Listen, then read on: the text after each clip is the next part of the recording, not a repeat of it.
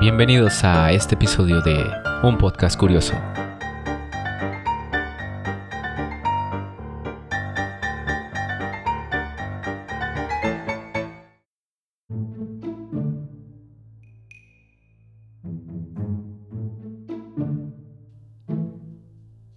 Bienvenidos al segundo episodio de Un Podcast Curioso. Yo soy Tom y me acompaña Kat.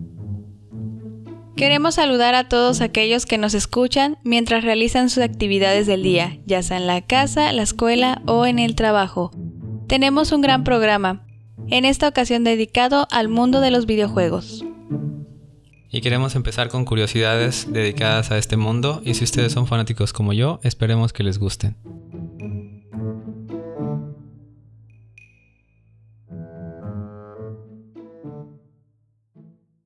La primera curiosidad que tenemos es sobre un estudio que dice que las personas que juegan videojuegos de acción están más pendientes de lo que sucede a su alrededor y esto los hace muy buenas a la hora de realizar tareas múltiples.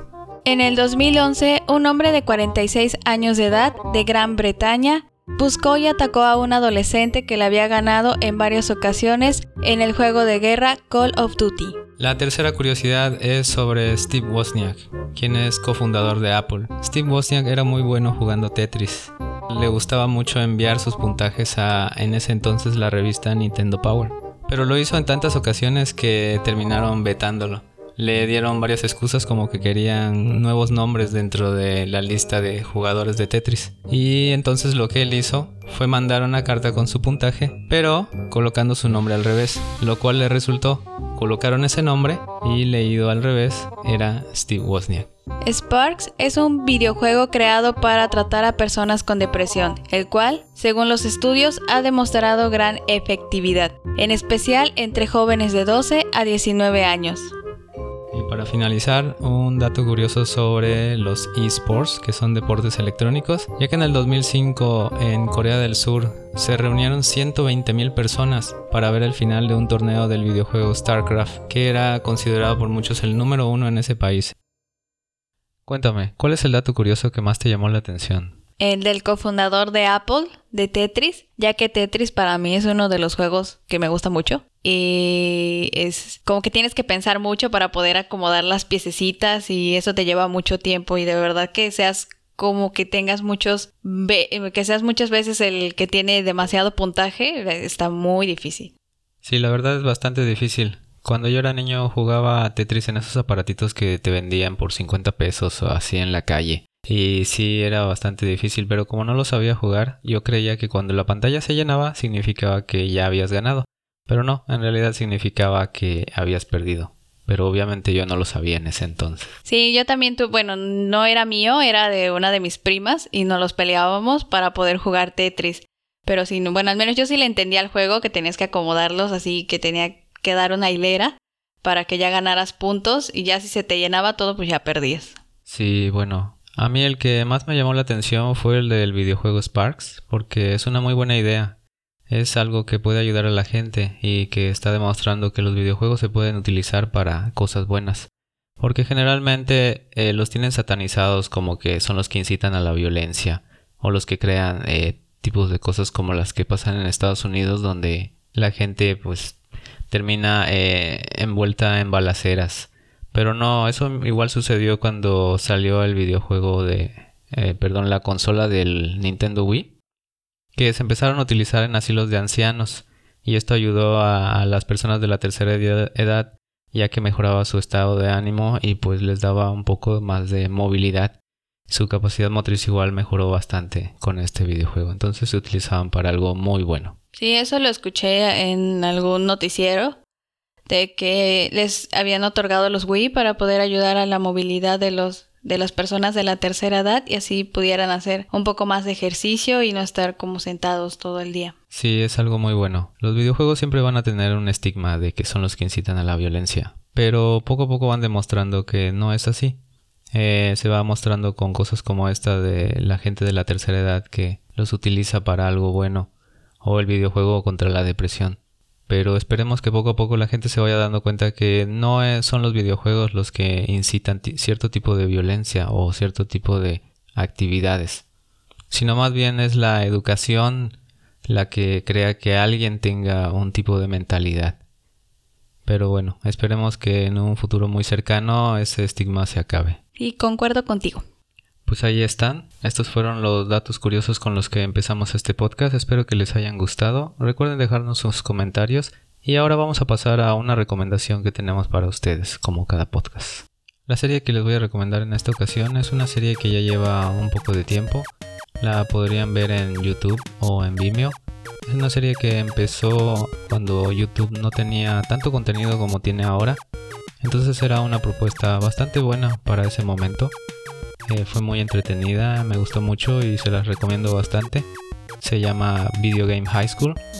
Es una pequeña historia con un poco de comedia sobre un futuro en el que existe una preparatoria o más bien una escuela para jugadores profesionales, para pro gamers. Tiene bastante ficción, obviamente, y también mezcla algunos problemas que tiene cualquier eh, persona de esa edad cuando está estudiando, como una relación amorosa y cosas como esas.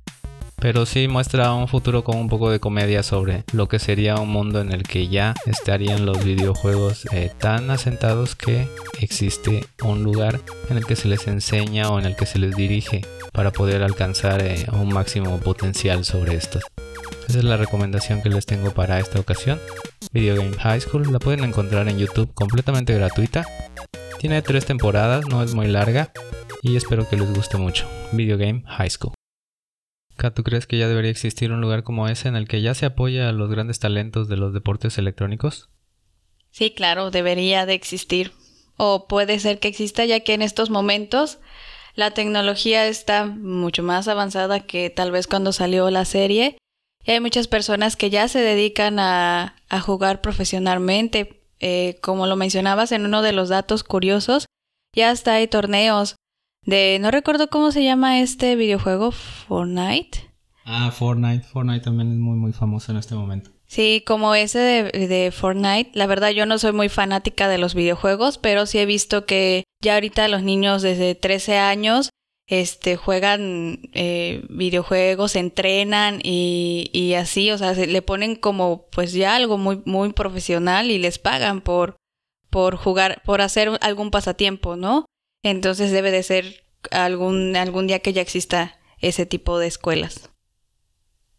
Pues es como cualquier deporte, tiene su grado de estrés y su grado de complejidad. Cuando lo haces por entretenimiento, pues sirve para relajarte, para mantenerte pues distraído de otras cosas.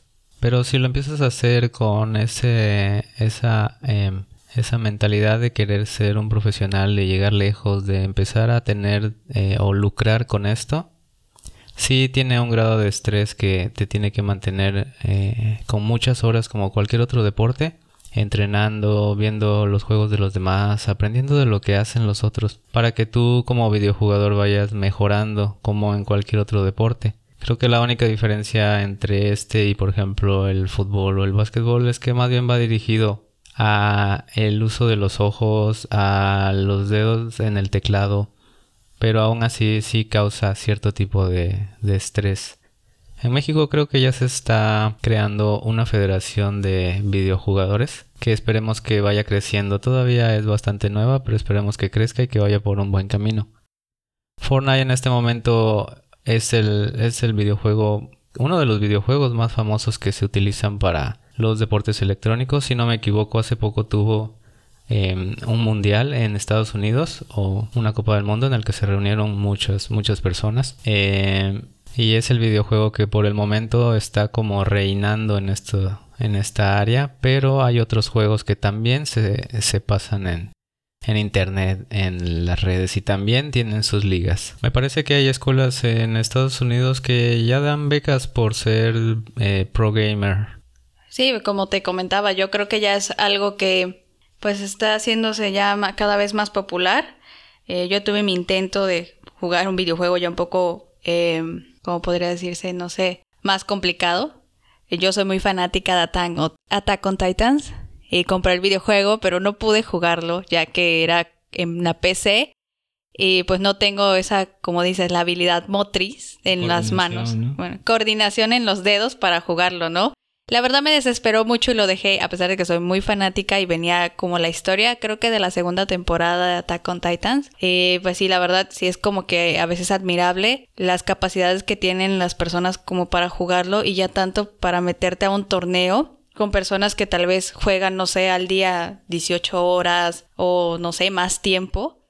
Creo que el que ganó el de Fortnite fue un niño de Inglaterra habían varias categorías, pero sí entre ellas hubo una individual y varias por equipos. Sí, de, hecho, también creo que hicieron una solo como para gente famosa y lo hacían por caridad. Sí, de esta que te comento, creo que sí fue un niño de 13 años, que es de Inglaterra, y contaron, bueno, vi la historia del niño y creo él jugaba muchas horas al día, entonces yo le veía nada más los dedos, cómo los tenían en teclado así súper veloces y yo decía, wow, o sea, yo no puedo escribir tan veloz, pero sí, o sea, es admirable ese tipo de cosas, ¿no? Eh, la habilidad para jugar los videojuegos y tener la capacidad de coordinar dedos y tu cerebro de decir, no, hoy me voy a mover por aquí, no, me voy a mover por acá, si hago esto me pueden matar y puedes perder. Si te pones a pensar qué es lo que va a hacer el de al lado o qué pasaría si me muevo para este otro lado y cosas como esas. Claro, nosotros, bueno, al menos en mi caso yo no tengo mucha experiencia con los videojuegos, los míos son muy básicos, pero pues vaya, es, es muy entretenido.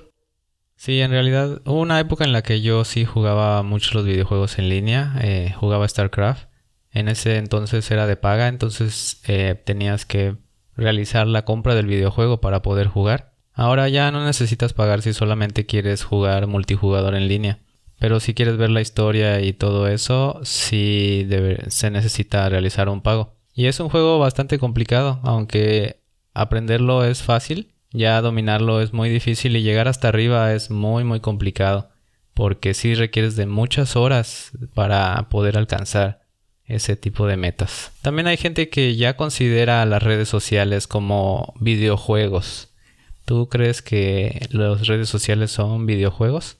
Mm, yo no lo consideraría un videojuego. Es como no lo no, no sé cómo expresarlo, pero no un videojuego.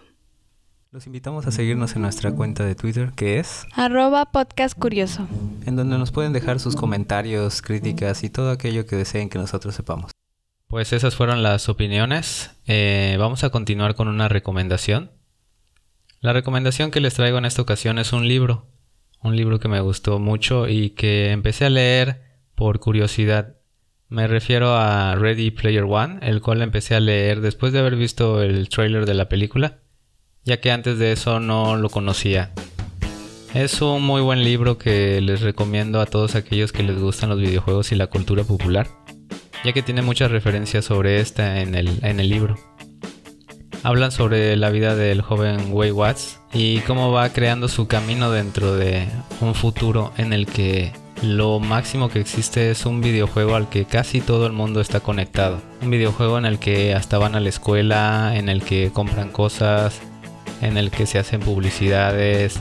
Es todo un mundo gigantesco y va narrando cómo él y otras tantas personas van buscando unas llaves, ya que el primero que obtenga las llaves se quedará con eh, la propiedad de este videojuego llamado Oasis. Y fue un muy buen libro, les recomiendo mucho este. Al igual que yo tuviste la película, ¿te gustó, no te gustó tienes algo que tú creas que haya sido extraño o muy bueno? Sí, la película sí la vi, pero es, es, es muy buena.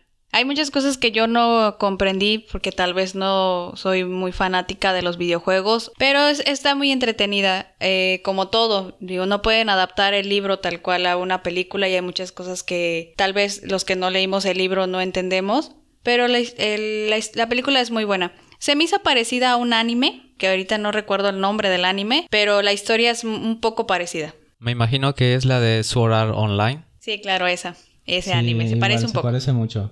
Sí, es muy parecida. Pues yo vi la película, pero antes de eso ya me había sentado a leer el libro para entenderle un poquito más a esto. Eh, la película estuvo razonable, eh, tiene muchas referencias, como decía anteriormente, a los videojuegos y a la cultura popular, que creo que estuvo bien que no se hayan colocado en la película, ya que si no eres muy fanático de los videojuegos, no ibas a entender ese tipo de referencias. Se cambiaron algunas otras cosas para que fuera visualmente más atractivo, como es la carrera que pasan al principio, ya que en el libro no narran una carrera como tal, pero sí van narrando cómo se va extendiendo este mundo. Y hubiera sido un poquito mejor si se hubiera explicado a grandes rasgos cómo es el mundo, cómo, cómo son los planetas, eh, qué es, cómo están las escuelas, cómo está todo. Y hubiera quedado un poquito mejor. Pero en realidad fue una adaptación bastante razonable. Pues desde mi punto de vista, pues estaba bien. Eh, o sea, como todo, sabemos que el niño iba a ganar.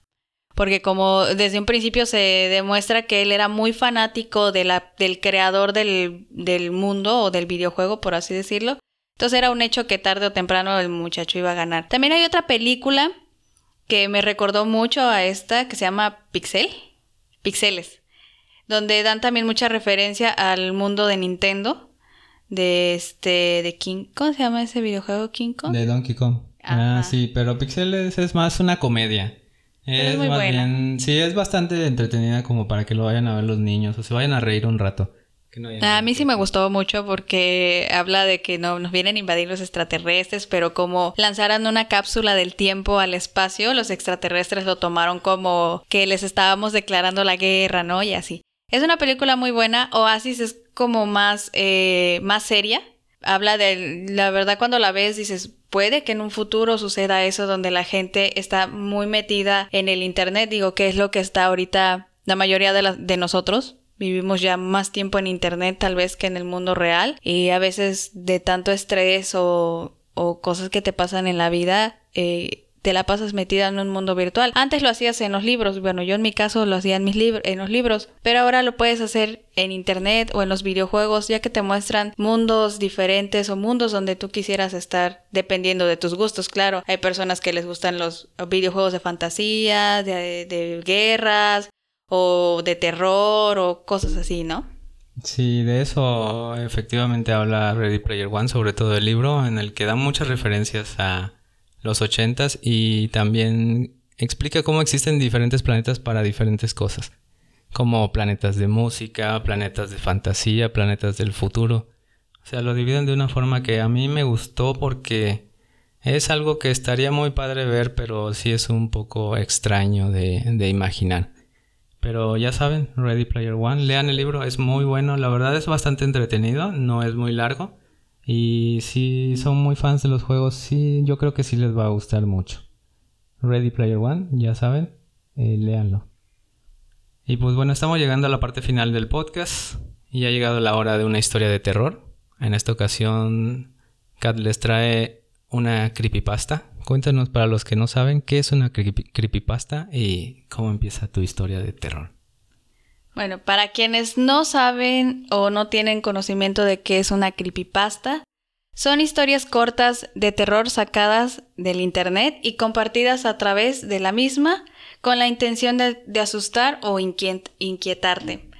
En esta ocasión tenemos la creepypasta, ya que estamos hablando de los videojuegos, de uno de los más famosos, o la mayoría lo conoce, que es Zelda, que es el favorito de Tom. Entonces, esta historia es de Ben el Ahogado, que me imagino que algunos la han de conocer. Hay muchas versiones de esta historia. El momento de terror del podcast. En todas coinciden en el nombre, que es Ben, y el hecho de ser un joven que, un joven que vivía en un hogar con violencia interfamiliar. Además, el pobre Ben sufría de abusos constantes de varios compañeros que lo atacaban. Según la historia, Ben era un joven que tenía buenas calificaciones y era bien portado. El joven era fan de videojuegos y en una ocasión se cuenta cómo ahorró para poder comprar el juego que tanto quería, La leyenda de Zelda, la máscara de Mayoras. Un juego bastante popular a principios del siglo XXI. Ben jugaba dicho juego y le encantaba ya que solo tenía un amigo.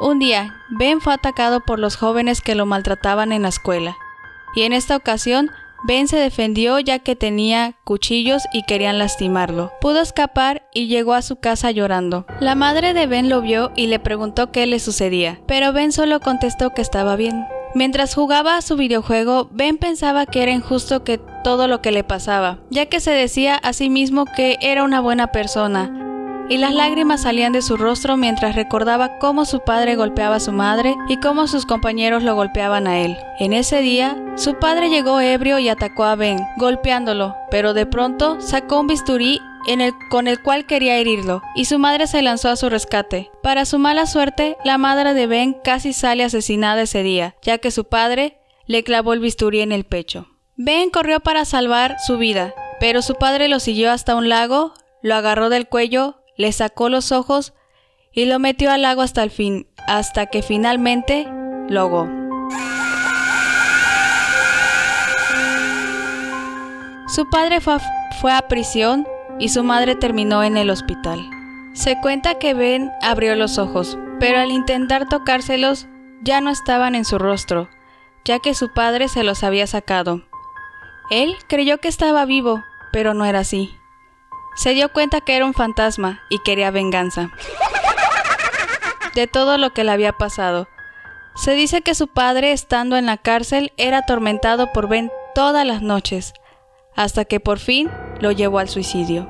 Después de esto, Ben quería seguir vengándose de todos los demás, por lo que decidió embrujar el cartucho de celda que tenía en su casa.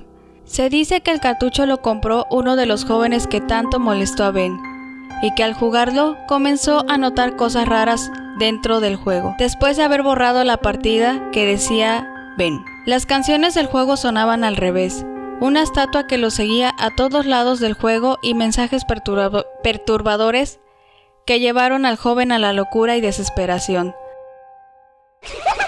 Hay muchas historias sobre Ben el ahogado y esta es una de ellas.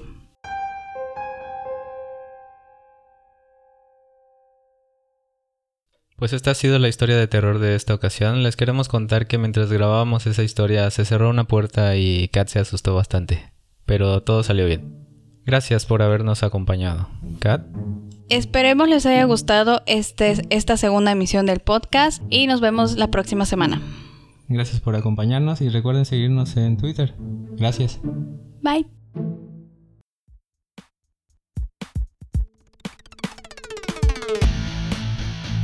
Podcast ha llegado a su fin. Los esperamos la próxima semana.